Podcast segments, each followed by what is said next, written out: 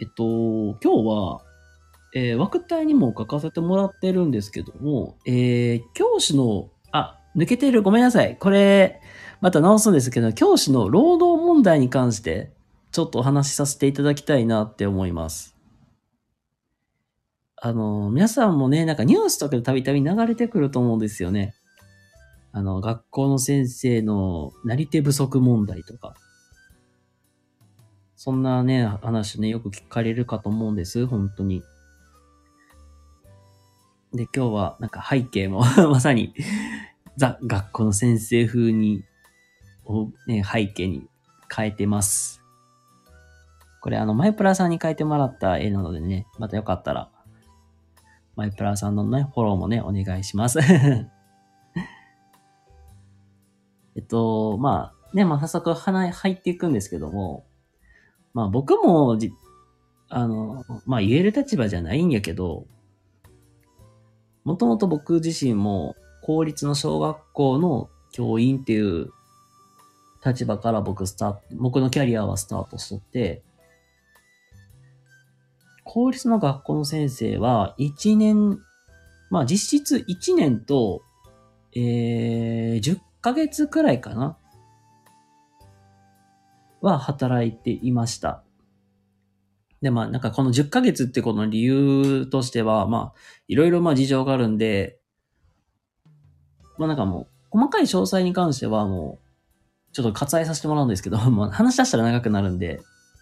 まあ一応まあ1年10ヶ月やってまして、で、まあそこから転職して、今の業界に入っているんですけども、やっぱりね、今振り返ると、あの、まあ、労働時間はめちゃくちゃ長いなっていうのは本当あったし、うん、それ、それはもうなんだろう。土曜日も日曜日もなんか仕事して、ちょうど、この、今ね、まあ6時20分くらいですけども、昔はね、まあ、そうやな、なんか、お昼間学校行って、ちょうど夕方のほんと5時、6時ぐらいもほんとこの時間までまあ仕事をしてたりとか、土曜日、日曜日、ほんまそんな時間過ごしてて、で、まあ全然休む時間ってなかったんですよね、ほんまに。で、まああの、で、平日は平日で、えっとまあね、だいたい僕は7時半くらいに学校行って、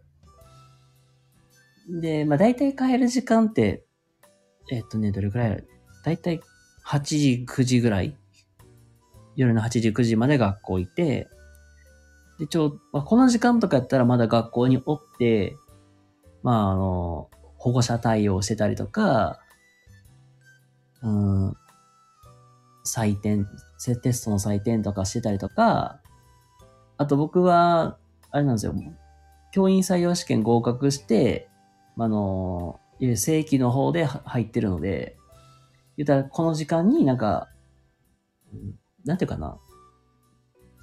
あのー、指導、まあ、教科指導の、まあ、そういうことについて結構研修受けてたりとか、まあ、そんなことを、まあ、この時間とかしとって、で、ざ、そんなのダラダラダラしとったら、気づいたら8時とか9時になって、あ、もう帰らなあかんな、なって帰るって言ったら。なんかそんな感じで、なんか、教員時代は過ごしてました。なので、ぶっちゃけ、なんか、休んでた、休むっていう時間もほとんどなかったし、それこそだって、教員自体だって休憩時間な、なかったもん、本当に。だから結局、なんかその、まあ休憩時間、まあ仮に大体、大、大きな企業とかも、ね、大体1時間、8時間以上働くんであれば40、60分ぐらいの時間を取らなきゃいけないっていう、労基の、まあ、指導、まあ、老期のあれがあるんで、それも込みで考えたら、もうそもそも、1時間最初もう残業は確定してるわけなんですよね。で、それにまあ残る時間とか、で、基本定時が8時、まあ学校の先生の定時って、まあこれはなんか僕のところの学校の目安だったので、まあ大体これくらいかなって思ってもらったらいいんですけど、大体8時半くらいからで、で、で、えっと、5時前かな？えーっと、4時50分と、よ、よ、5時とかぐらいかな？に、まあ定時として定時になるから、まあそこからプラスで働くわけやから、まあそこに僕8時まで残っとったから、えー、だいたい3時間、4時間はザラに当たり前。で、で、足すとだいたい1日4、5時間の、まあ、残業をしていってるわけなんですよ。なので、もう、かなりね、もう、休、ほんとヘトヘトもう、帰ったらもう結局僕、ぶっ倒れてるから、ほんとに。でもほんとそんな生活をしていってたんですよね、僕。で、そうなるとね、体に変化が起こるわけよ、本当に。まあ言うと、例えば、もう最初に起きた変化として、睡眠サイクルがバグる。基本、なんか、8時、まあ9時ぐらいにはもう家帰っていったる、平均的には帰ってきてたから、じゃあそこから、じゃあご飯食べて、もうなんか、ヘトヘトになっとったから、もう夜の10時ぐらいには、もう、なんか、なぜかわからんけど、ベッドで死んだように寝てるんですよ。で、だから深夜の2時とか3時くらいになって、ふと目が覚めて、ああ、仕事せなあかんみたいな感じで仕事しだしたりとか、まあ、ひどい時やったら深夜の1時、2時ぐらいに、あ、起きて、ああ、なんかちょろちょろやって、みたいな感じで、なんか睡眠サイクルが本当にバグりました、本当に。もう2時間、3時間寝て、まあ、まあ、そんぐらい寝てから、なんか、またやって、みたいな。準備して、みたいな感じのことをずっとやってたんで、もうそうなるともう本当に、あの、まあ、体がおかしくなってきたのと、まあ、精神的になんか、もう疲れてるっていうのに、まあ、感覚が麻痺するわけですよ、本当に。でも、そんな生活を繰り返していくうちに、あの、結局、まあ、心と体の 不調みたいな、なって、ちょっと一時期休んでました、僕。てか、そうなら、なる可能性もめちゃくちゃあるってことなんですよね、本当に。まあ、怖いです、本当に。まあ、それも本当にあったし、で、もう結局、まあなんかもう初めて、まあ20代、22で初めて、まあ、実際そういう仕事ついたわけやから、やっぱりもう右も左もわからん状態で、もう、なんとかやってたけど、まあ結局、まあ限界みたいな感のすごい感じて、まあそこでまあやめ、まあ、まあいろいろ考えて、結局、まあ、実際に、まあいろんな先生方とか、校長先生、教頭先生とまあまあ話した結果も、もう、結果、やっぱりもうやめようなってて、っていう踏ん切りがついて、まあ転職したっていう形にはなるんです、僕は。で、その辺の経緯とかも実はノートに全部書かせてもらってるんで、よかったらそちらの方をご覧いただけると、ああなるほどなって。だいたい僕の話した内容、ギュッてまとめるとこんな感じなんですけど、ギュッてまとめたらこんな感じなんですけども、ごめんなさい、なんか結局、ね、あのーこっから先、やっぱりね、未来にこれから先生になりたい方とか、あと、まあ実際、まあ今もね、働かれてる方とかに向けてにもなっちゃうんですけども、やっぱりこの労働問題ってすごい、なんか重要だなと思ってて、というのは、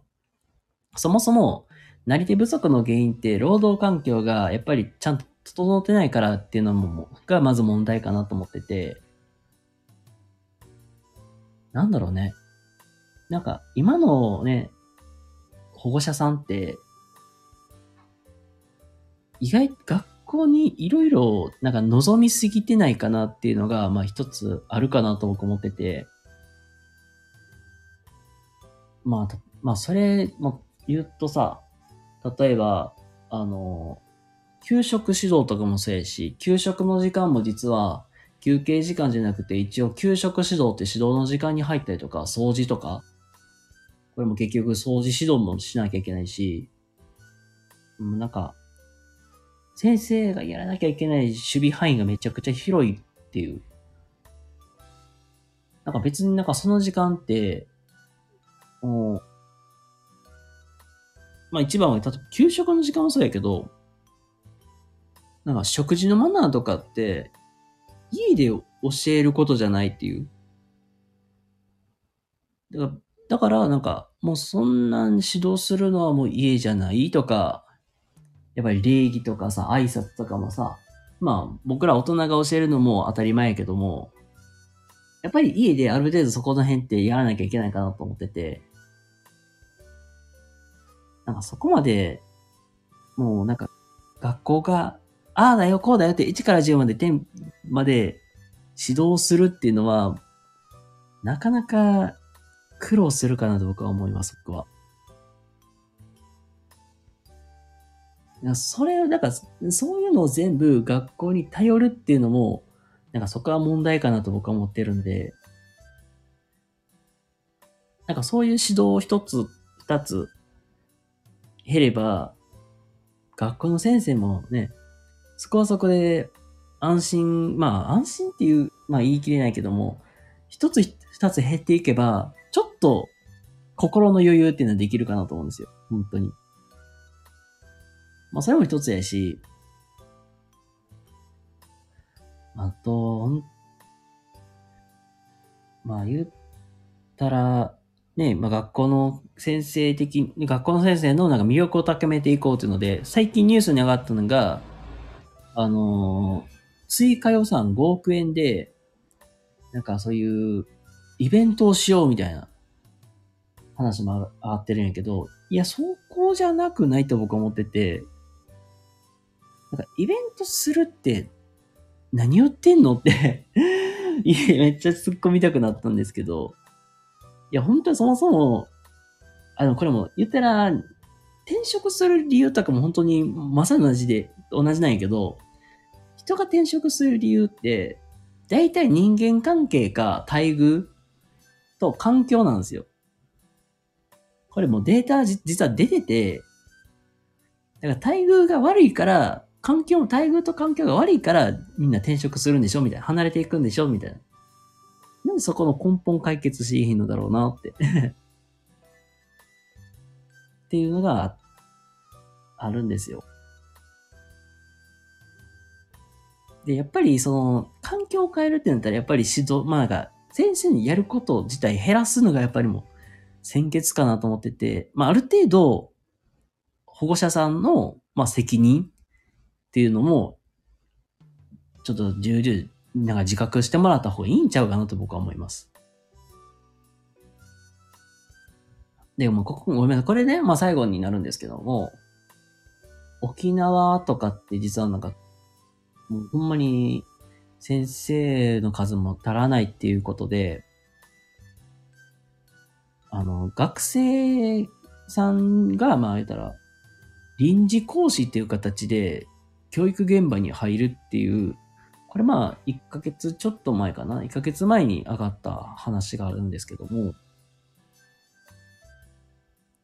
やもうこれもね、なんかもうこれすげえ正直なところえ、大丈夫って思ったんですよね、ほんと。これもう学校の先生って、まあこれも当たり前ですけどもね、子供の将来、未来をまあ担うお仕事だから、やっぱりね、子供たち、僕ら大人にたちが感じる一年と、子供たちの一年って、まあ成長する、まあ度合いって変わってくるんですよ、本当うんと、そうだな。大まかな例で言ったら、22歳の人のこの1年と、11歳の子の1年って、大きく違うんですよね。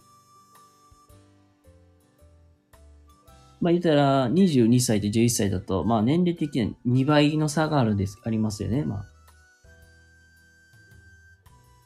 で、あの、22歳の子のたちの1年っていうのは、とまあ言ったら11歳の子たちの1年よりも2倍の長さがあるわけなんですよね。まあ2倍のことを学ぶわけですよ。言ったら。まあ、要するに、11歳の子たちの過ごす1年って、22歳の子たちが過ごす1年の2倍以上のことを彼らたちは経験していかなきゃいけないわけじゃないですか。で、そんな未来を担う子供たちのこの1年ってもう大きな価値がある。で、やっぱりまだ大学生って、まだ学生気分が抜けてないと思うんですよ。バイト感覚？言うたら。あね、ごめんなさい。なんか、これは学生さんに対してね、まあ悪いこと言ってるわけではないんですけども、彼らたちってまだまだですね、責任を取れる年齢ではないじゃないですか。うん、まなこと言うと。で、その彼らがやったこと、まあ、教えたことで、まあ、いい効果も生むかもしれないけども、まあ、これもね、もう分かりやすく言ったらね、なんか、例えばし、まあ、指導の仕方がもうほんとど下手くそだから、例えば、クラスが荒れましたとか、軽く学級崩壊起こりましたってなった時に、じゃあ彼らたちが、その崩壊したクラスを立て直せるかって言ったら、彼らたちの腕では無理ですよね、ほんと。言うたら、まあ、その、まあ本当にね、まあ、当事者、まあか、まあ言うたら学級崩壊を起こす、まあ起こすって言っても、まあその、まあ起こす、まあリーダー格の子もいるわけやけども、まあ周りにいる子たち、まあ関係ない子たちの一年を無駄に潰すわけだから、じゃあその子たちの未来、将来まであなたたち責任を取れるのかと、僕は思って、学生たちのあなたじゃまだ責任取れないよねと。まあ、しかも免許も持ってない、まあ、素人だからね、本当に。なんかすごい見立てがめっちゃ甘いなって僕は思ってます。まあ、結構リスクはあると思います、本当に。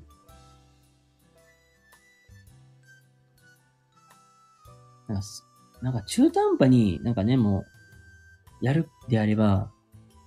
まあ、インターンでもいいから、半年でもいいから、実務をや、や、らせるのも、ね、実務やらせる、僕はあんまりやらしたくはないけども、らそこまでするんであれば、週2、週3じゃなくて、まあ、半年休学してでもいいから、じゃあやってみっていう。そこまで覚悟をくくってできるのかっていうとこまでね、問いたくなるのかなっていうとこですね。なんかこれなんか、あ僕もツイートしてるんで、またよかったらそちら見てもらったらいいんですけども、あのー、まあ、すいませんね。結構ね、今日すいません。長く話しちゃってるんですけども、話を求めると、まあ、まず教員のね、まあ、労働問題に関してですけども、まあ、今日はね、大きく2つほど話させてもらってます。で、まず1個目は、まず環境を整えようぜっていうところで、先生たちの守備範囲がめちゃくちゃ広いと。言うたらもう、学習指導もそうやし、まあ、生活指導もそうだけど、え結局登下校部活いろんなものを見なきゃいけないっていう中で、じゃあそのタスクが多すぎると。けど、まあ言うたら給食もそうだし、登下校もそうだけど、その辺って結局、学校の責任じゃなくて、保護者さんの責任じゃねえのと。だから、ある程度保護者さんが責任を持つ部分っていうのは、あると思ってます、僕は。っていうのが一つ。で、もう一個は、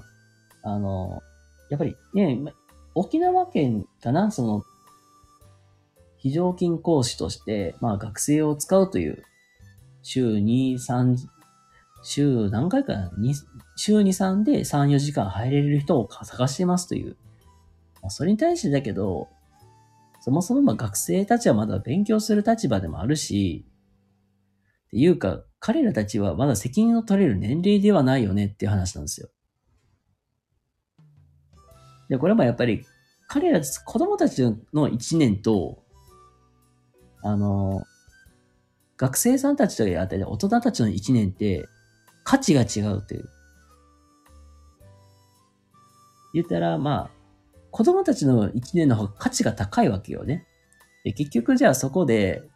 学級崩壊なんなり、まあ、なんか問題が起きたってなった時に、じゃあ彼らたちがまた責任を負える能力はない。で、じゃあ結局その子たち1年を無駄に潰すっていうこともあり得るわけなんで、その辺ちゃんときっちりね、なんか、ね、あのーちゃんと考えてるのかなって疑問に思ってる部分もありますっていう話を、えー今日はさせていただきました。すいません。すごく長くなってしまって、まとまってきてないんですけども、今日のお話いかがだったでしょうか？えっ、と、今日のお話よ、ね、すいません。もう、なんか良かったとか、なんかご意見とかご感想とかありましたらもう気軽にコメントください。あの、僕、あの、コメントにお答えしていきますので、よかったらよろしくお願いいたします。はい、ということで、えー皆様、今日も明日も素敵な一日をお過ごしください。それではまた次回どこかでお会いしましょう。またね。バイバイ。